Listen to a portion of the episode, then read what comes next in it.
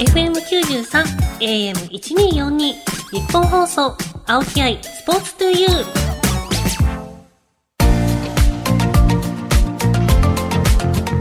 こんばんは青木愛です。K ダッシュセカンドプレゼンツ青木愛スポーツトゥユー。この番組はこれからもっと注目してほしい輝くスポーツはたくさんあります。そんなスポーツに打ち込むアスリート関係者をお招きしていくスポーツトーク番組です。その競技の魅力やこれからの発展に向けてお話をしながら、スポーツの持つ無限の魅力を言う。ラジオの前のあなたにお届けしていきます。さあ、夏です。夏といえば海ですね。でも海では油断するとちょっと危険な時もありますよね。そんなピンチを救ってくださるのがライフセーバーさんですね。第一人者飯沼誠二さんが本日のゲストです。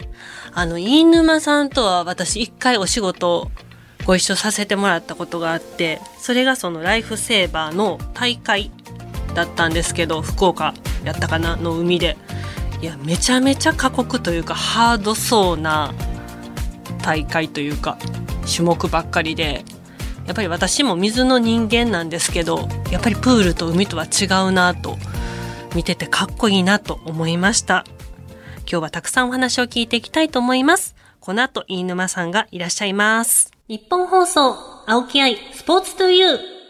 K ダッシュセカンドプレゼンツ、青木愛スポーツトゥユー。それでは本日のゲストをご紹介しましょう。この方です。こんばんは、飯沼誠二です。はい。改めまして、ライフセーバーの飯沼誠二さんです。あれ？合ってます自己紹介。もっとした方が良かったですかいや大丈夫です。自己紹介あの後で私お久しぶりです。ご紹介あご無沙汰しております。なんか六年ぶり。六年も経ちます？はいさっきマネージャーさんに聞いたら六年六年前かと思って。そっか。あの時僕何だった？ライフセーバーの監督ですかね？あ違いました僕。監督やったっけ？なんかいろいろ説明してくださいました。2016の時は監督だったんですよ。6年前ってことは？近いですよね。17? 監督終わったぐらいのあれですかね国際大会の時に来ていただいたんですよね。はい、ああまだそんな経つか。あんなに種目が多いとそうですよね。まあそれはこの後お話いろいろ伺っていきたいと思います。よろしくお願いします。ますさあそれでは少しプロフィールをご紹介します。1974年東京都のお生まれ。3歳で水泳を始め小学生の時にジュニアオリンピック高校ではインターハイに背泳ぎの選手として出場東海大学進学後ライフセービング部に入部されます。ライフセービング競技の花形種目アイアンマンレースをメインにご活躍。日本人ライフセーバーとして初めてのプロ契約を果たし全日本選手権アイアンマンレースでは5連覇。2015年に一般社団法人アスリートセーブジャパンを設立し代表理事を務めていらっしゃいます。現在も水難救助の第一線に立って海岸の安全と環境を保全する活動を行っています。今回、飯沼さんご自身の話、ライフセーバーとはどんなお仕事かなど伺っていきたいと思います。はい。大学にライフセービング部っていうのはそもそもあったんですか、そもそもあったんですよね。え、これって、うん全国で言ったらどれぐらいあるんですか？そんな部活私聞いたことがなくて最近はでもね、はい、大体ありますよえありますか、うん、まあ、体育会系か体育会かまあサークルかの違いはあるけど大体主要な大学は結構あって、しかも女性のが多いです。あ、そうえ、そうなんですか？まだ例えば女子の体育大学とかも結構あるじゃないですか。そういうところで言うと女性のが多いですね。学生は特に。へえ。ちなみにこれ日本での、はい、その競技人口っていうのはどのぐらいになるんですか、うん、競技人口としては最近全日本選手権出てるデータで見るとまあ大体1,000人から1,500人ぐらいですね。で実際資格を持ってる人ってもう3万人以上になってきてるので資格？これって資格も？そうですね。ライフセーバーのベーシックサーフライフセーバーっていう資格を持ってないと大会にも出れないんですよね。ライフセーバーとしての資格を取って実際に活動した人が大会に出れる権利があると。資格を取ってまずその資格取るのはどういうあれですか、はい、実技と筆記みたいな感じそうですね。最初はもうプールでウォーターセーフティーという、まあ、自分の身の安全を守る簡単なこう知識なんですよね。浮力とか、まあ、どうやったら受けるかとかライフジャケットとか。でその後に BLS っていう、まあ、心肺蘇生の今度資格を取って、一時救命をまあ知識を持ってその後に4日間海で実技とまたあのファーストエイドとかの、まあ、座学ですよね、例えばあの溺れるだけじゃなくて怪我をした方のまあ対応とかあとは危険生物とかあとはまあ気象条件とかいろんなことを学んでまあ4日間でテストをして、まあ、合格したかしなかったかでしなかった人はまた取り直しみたいな。大体全部でまあ6日間ぐらい、まあ、まあオンライン講師とか入れればもうちょっと短いですけど普通にやったら6日間ぐらいかかりますけど全然取れますよ。取れます？海行けるかな？危険生物とか覚えられる気しないんですこの前あの松田武さん取りましたよ。はすごいな武さん。さすが。い、やっぱりね彼も水泳指導するにあたってやっぱり水辺の安全を教えられないと始まらないって言ってやっぱり彼もやっぱりライフセービングの知識が、まあ、学びたいっていうことで取ってくれましたねなんかそんなん武さん取ったって聞いた。ら私もやりたくなりやりましょう。やりましょう。あのインストラクターの資格持ってるんで僕が講習しろとするんほんまですか、はい。めっちゃ贅沢じゃないですか。ちなみにあの飯沼さんがはい。主に活動する、活動してきた海っていうのはどういったとこなんですか、そうですね。もともと大学の時はあの東海大学の方なんで湘南の方なんですよねエリアが。で大学ごとに結構いろいろまあ縄張りとは言わないですけど活動のエリアがあるんですよ。なのでその時はもう湘南とか西湘ですよね。あのまあ大磯とか二宮とか小田原とか湯河原とかあっちの方が結構多くて。でその後まあ少しライフセービングから一回離れた時あったんですけどリスタートする時に、まあ、どうせやるんだったらと思って今の拠点の千葉の館山なんですけど、まああそこを拠点に今2006年から再再スタートして今チームを作ってやってますね。えじゃあ立山行ったら飯沼さんにお会いできるんですか、そうですね。大体でも僕沖にいるので沖まで泳いできてもらった。ら おえちょっと待って沖沖で僕はね大体待機してるんですよ。水上オートバイで。ええもうずっと浮いてるんですか？浮いてるんですよ。一日中浮いてますね。え何？あのあれの上にですか？はい。もうずっと流されてる感じですね沖で。で何かあったらエンジンつけて、まあ、僕が行くケースって本当にこう、まあ、冗談じゃなくて、はい。人がいなくなったかもう沈んでしまっているか、浮いているか流されているかっていう状況なんですよ大体。なのであの、まあ、かなり緊急事態なんですね、で陸路で行くと10分かかるところが水で行くと3分とかで行けるのでああのまあそれでしかもすぐに引き上げられたりとかすぐ捜索行けるので例えば海上保安庁とか消防とか警察に通報するよりも早いんですよ。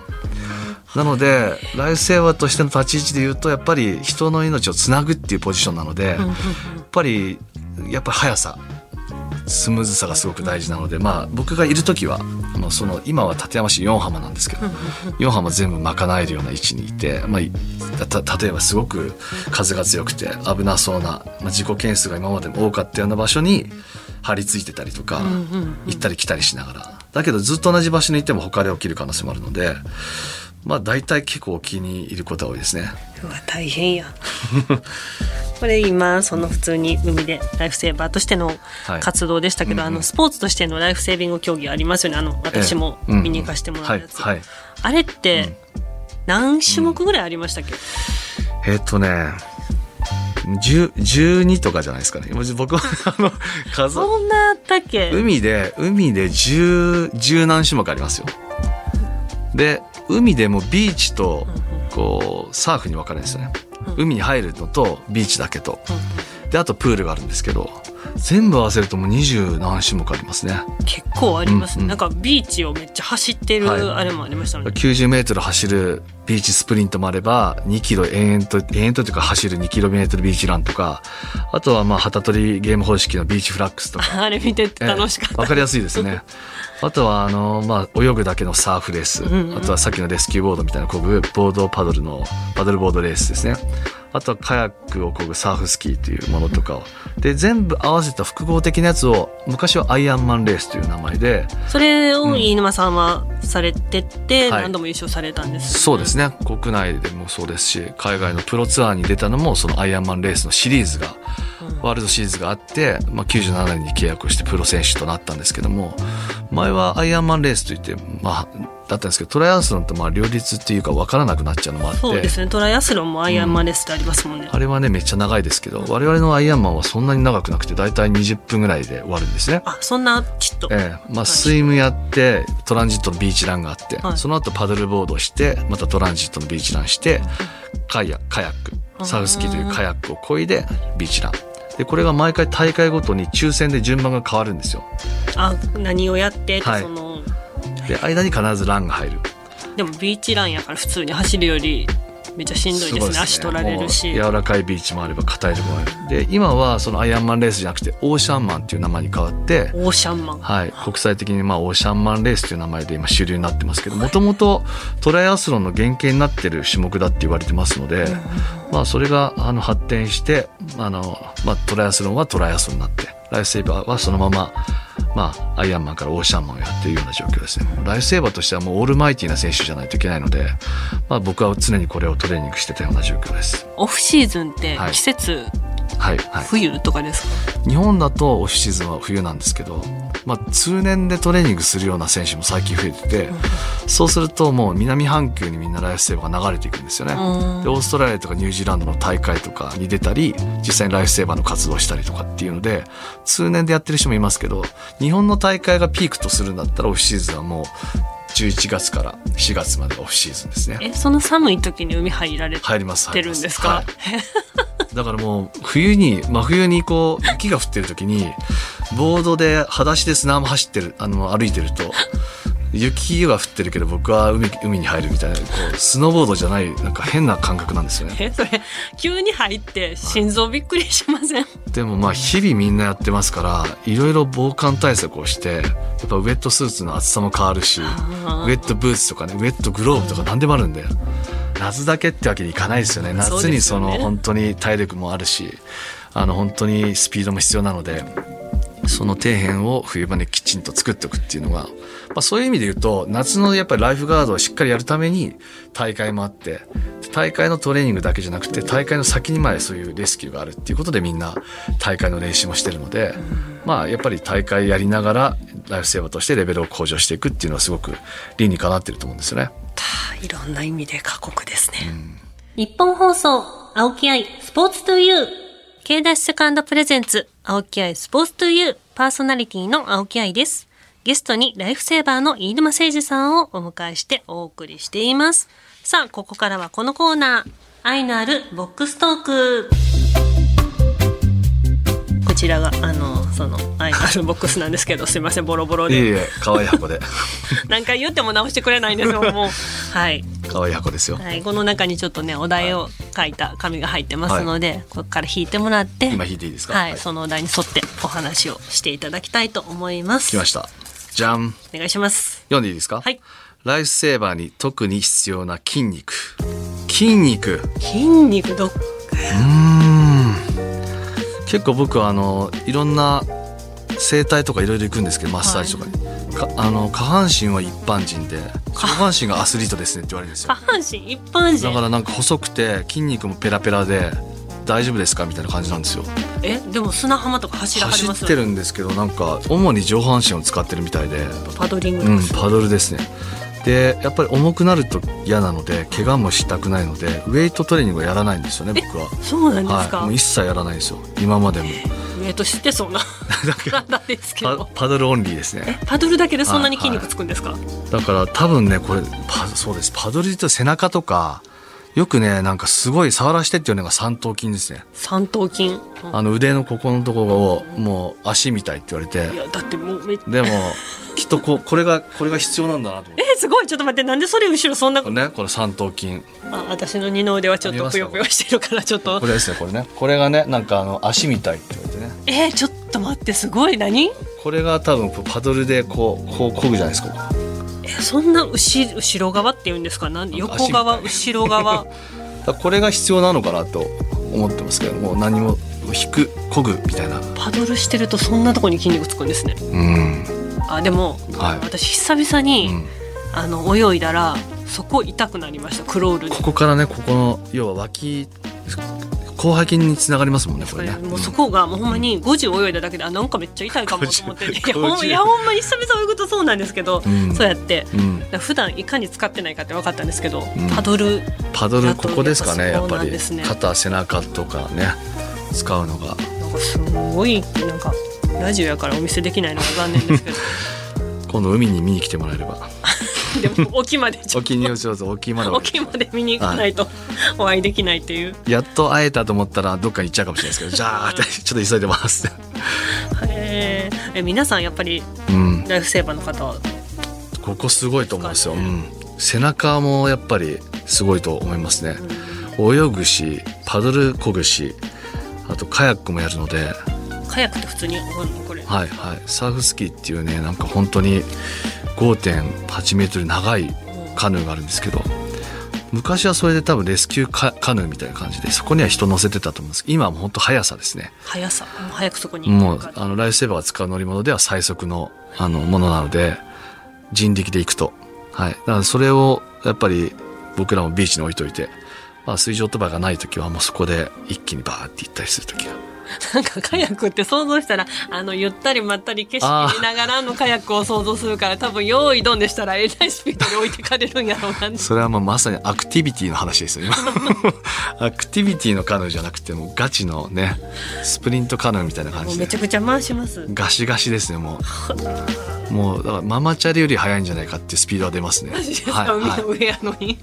って 1000m4 分とか4分半でこぎますもん。えちょっと待ってそれ 1000m ちょっと待って計算私数字苦手なんであれですけど 1000m4 分。はい。だ走ってもだって4分ちょっと走速いですよ結構。え早いですよ。速いですよ。え 1000m って1キロ？1キロ。まずそこなんですけど。えだって私走ったら1キロえ私キロ普通に6分半とか7分かあそれかります。でそう。だから10キロ走ったら1時間かかりますよね。はいかかりますだかからります。かそうカヌーだと多分40何分とかです腕だけでしょ。まあまあ全身使いますけどねこう腕まあまあ言ってもでも。はい。だからそれが最速なんですよね。だからそれのトレーニングとかでありますしそれの前に出た競技とかはあのライフセーバーじゃなくてパドルの競技も結構あってモロカイレースってやつが今まで一番長いやつがあるんです僕が出たパドルの最高峰。モロカイ島ってわかりますか？わかります。モロカイ島からオアフ島までパドルするんですよね、朝の朝の3時半ぐらいに起きスタートしてこうまだうっすら明るいネオンのオアフ島に向けてみんなで出発するんですけど世界中からパドラーが集まるんですよ。パドラ。ーでね32マイルなんで58キロぐらい。距離にして。それを延々とこぐんですよ朝からさ。なんでフルマラソンより長いんですよね。長いです、はい、すごい疲れますよ結構。ちょっと待ってちょっとほんまに面白いんですけど 絶対無理な世界やわ私。でそれがだからまあライフセーバーもいるしサーファーもいるし。あえサーファーのサーファーの人も出てくる。あのこのパドルだけのモロカイレースもあるんですよでこの僕はカヌーの方出たんですけど、まあ、それも疲れましたねやっぱり。いやそりゃ疲れるでしょ。もうなんかその距離。で僕はチームのやつに出たんですけど、はい。チーム戦だと途中で交代できるんですよ、で交代するんですけど僕船酔いするんですよね。船酔い。船酔いするんですよ。だから交代すると船に乗ったら酔っちゃうんで僕はエンドレスで交代しないで乗り続けるっていう選択をしていやもうそれチーム戦じゃない個人じゃない。ですずかーっと漕いでたんですけど本当にもううわーってなっちゃって気持ち悪くなっちゃって。そのぐらいそのモロカイレースのモロカイチャンネルって言って、まあ、世界一荒れ狂った海峡って言われてるんですよね。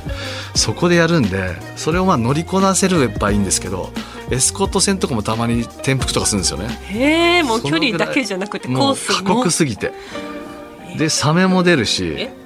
シャークアタックとかねあのあるからたまに。な何ですかそれ？あのサメが餌と間違えて一発目は結構ねアタックしてくるんですよ。え怖い怖い怖いそ怖い。れで餌だと思ったら 2, 発目でだいたい食べに来るんですけど。え二発目で食べ食べられたあ2発目の前にアタックされるともう一発目で船が壊れたりとかするからそれでもあのリタイアとかですよね。えそれ壊れてはい。人、まあもちろん壊れたらん。あってはい転覆したりするじゃないですか、うんうん。それって逃げれるんですか？あのずっとエスコート船がついてるああそうか。すぐ救助してはい。何ですか？その命がけのレース。毎年そういうのがあって、まあ、最近は出てないですけどそういうもうピンキリですよ本当レースとしては。たくさんそういうのがあって、ま怖すぎる。あ、競技はもう本当いっぱいありますねライフセービング筋肉の話からめっちゃ面白い話になってしまう。そうです腕の話だけでこんなに。広がるとは。あもう一回やるんですかこれ。はいなんかはい3枚ぐらい引いてもらう時あります。よし。ライフセーバーの紫外線対策。ああ紫外線してます。でも焼けますよね一日でも見たら。日焼け止めは嫌いなんですよね。あベトベトするしなんかブツブツできるじゃないですか。肌 デリケート。肌弱いですよ基本的に貧弱なんで。でも私もなんか日焼け止めはあんまりほんま正直好きじゃないでですすよね。だからなんか環境に悪いとかも言われるし。そうですね。で塗っても絶対取れるじゃないですか。汗とか水に入ってるから。取れますだから基本的には対策としてはもう長袖とかうん。長いラッシュガードとか、あとウェットスーツとか。で帽子は絶対かぶってますね。最近特に暑いからもう本当に新人ライフセーバー君とかやっぱ日焼けしたいわけですよ。日焼けしたいんですか？日焼けしたくてあ、もう。焼けてる方がかっこいいはい、ぜ、でもう。全然裸で上半身裸とかでパトロールとかして。焼いてる。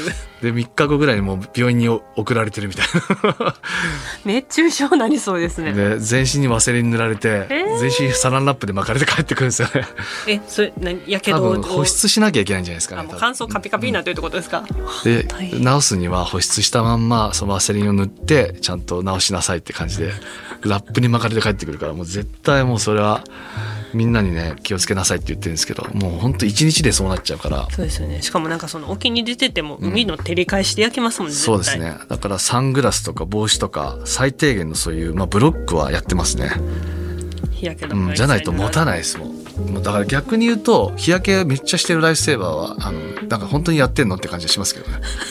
もうどうすめっちゃ黒かったですよ、まあ、僕も黒いんですけど僕は一応対策はししながら。まあでもなんか程よい黒さですもんね。ね。なんかめちゃくちゃなんか、うん。え、なんか、こんなぐらいの、これは言い過ぎですけど。はい、それ真っ黒。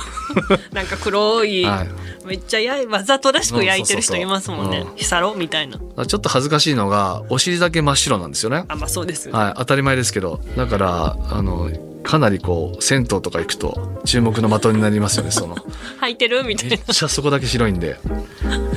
な。確かに。うん。まあ、でも一応対策はしてますよねそういうのはい。でも、はい、対策大事ですね。うんあ、もう時間ですね。1枚目でだいぶ喋っていただいて。ありがとうございます。面白かった。はい。愛のあるボックストーク、今回はここまでです。さあ、一旦飯沼さんとはお別れですが、次回もゲストに来ていただきます。はい。今週のゲストはライフセーバーの飯沼誠二さんでした。ありがとうございました。ありがとうございました日本放送、青木愛、スポーツトゥユー。